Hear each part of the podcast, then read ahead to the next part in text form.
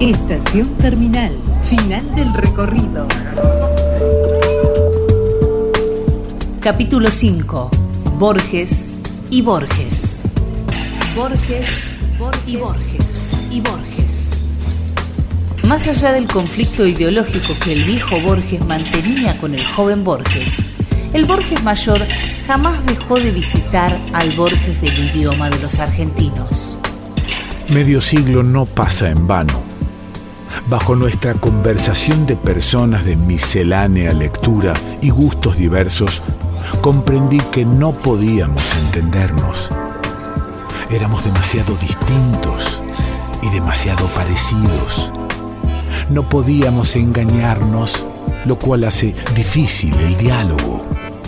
Cada uno de los dos era el remedo caricaturesco del otro. La situación era harto anormal para durar mucho más tiempo. Aconsejar o discutir era inútil porque su inevitable destino era ser el que soy. Borges, Y Borges, que suele tratarse de usted, conversa con Borges como si Borges fuera un impostor de Borges. al otro, a Borges, es a quien le ocurren las cosas. Yo camino por Buenos Aires y me demoro, acaso ya mecánicamente, para mirar el arco de un zaguán y la puerta cancel. De Borges tengo noticias por el correo y veo su nombre en una terna de profesores o en un diccionario biográfico.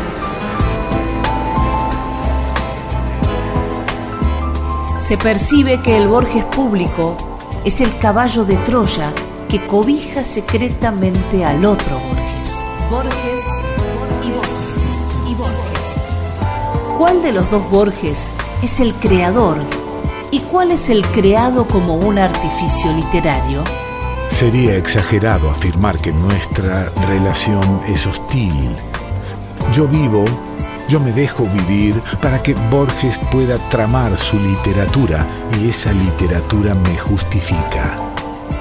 Nada me cuesta confesar que ha logrado ciertas páginas válidas, pero esas páginas no me pueden salvar.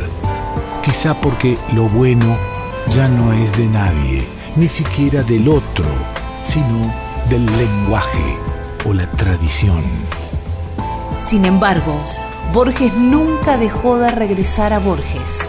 Quizás su manera de irse fue aceptar su irremediable destino. Volver a aquel poeta enamorado de los suburbios de la identidad, aquel que no le temía a la palabra esperanza. Yo he de quedar en Borges, no en mí, si es que alguien soy, pero me reconozco menos en sus libros que en muchos otros o que en el laborioso rasgueo de una guitarra. Hace años yo traté de librarme de él y pasé de las mitologías del arrabal a los juegos con el tiempo y con lo infinito. Pero esos juegos son de Borges ahora y tendré que idear otras cosas. Así, mi vida es una fuga y todo lo pierdo y todo es del olvido o del otro. No sé cuál de los dos escribe esta página. Hola, Luisito, buen día.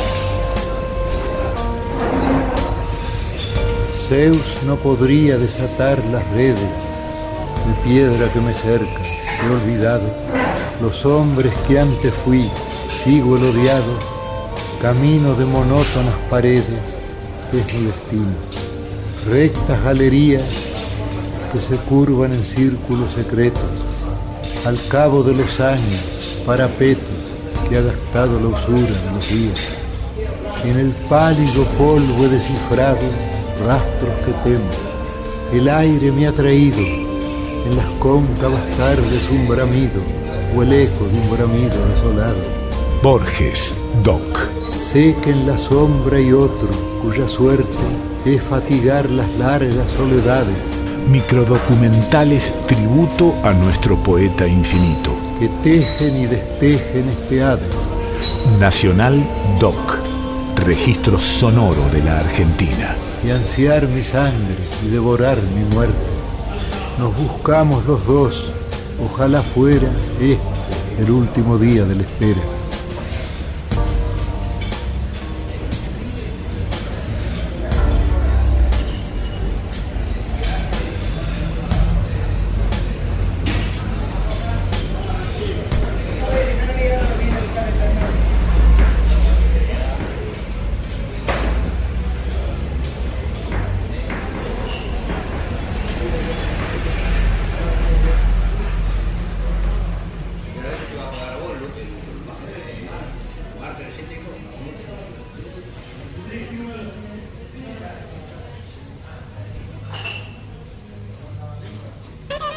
La primera vez que nos vemos.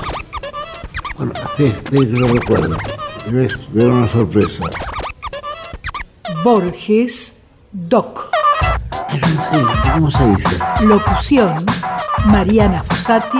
Borges, que suele tratarse de usted, conversa con Borges como si Borges fuera un impostor de Borges. Quique Pessoa. A los criollos les quiero hablar.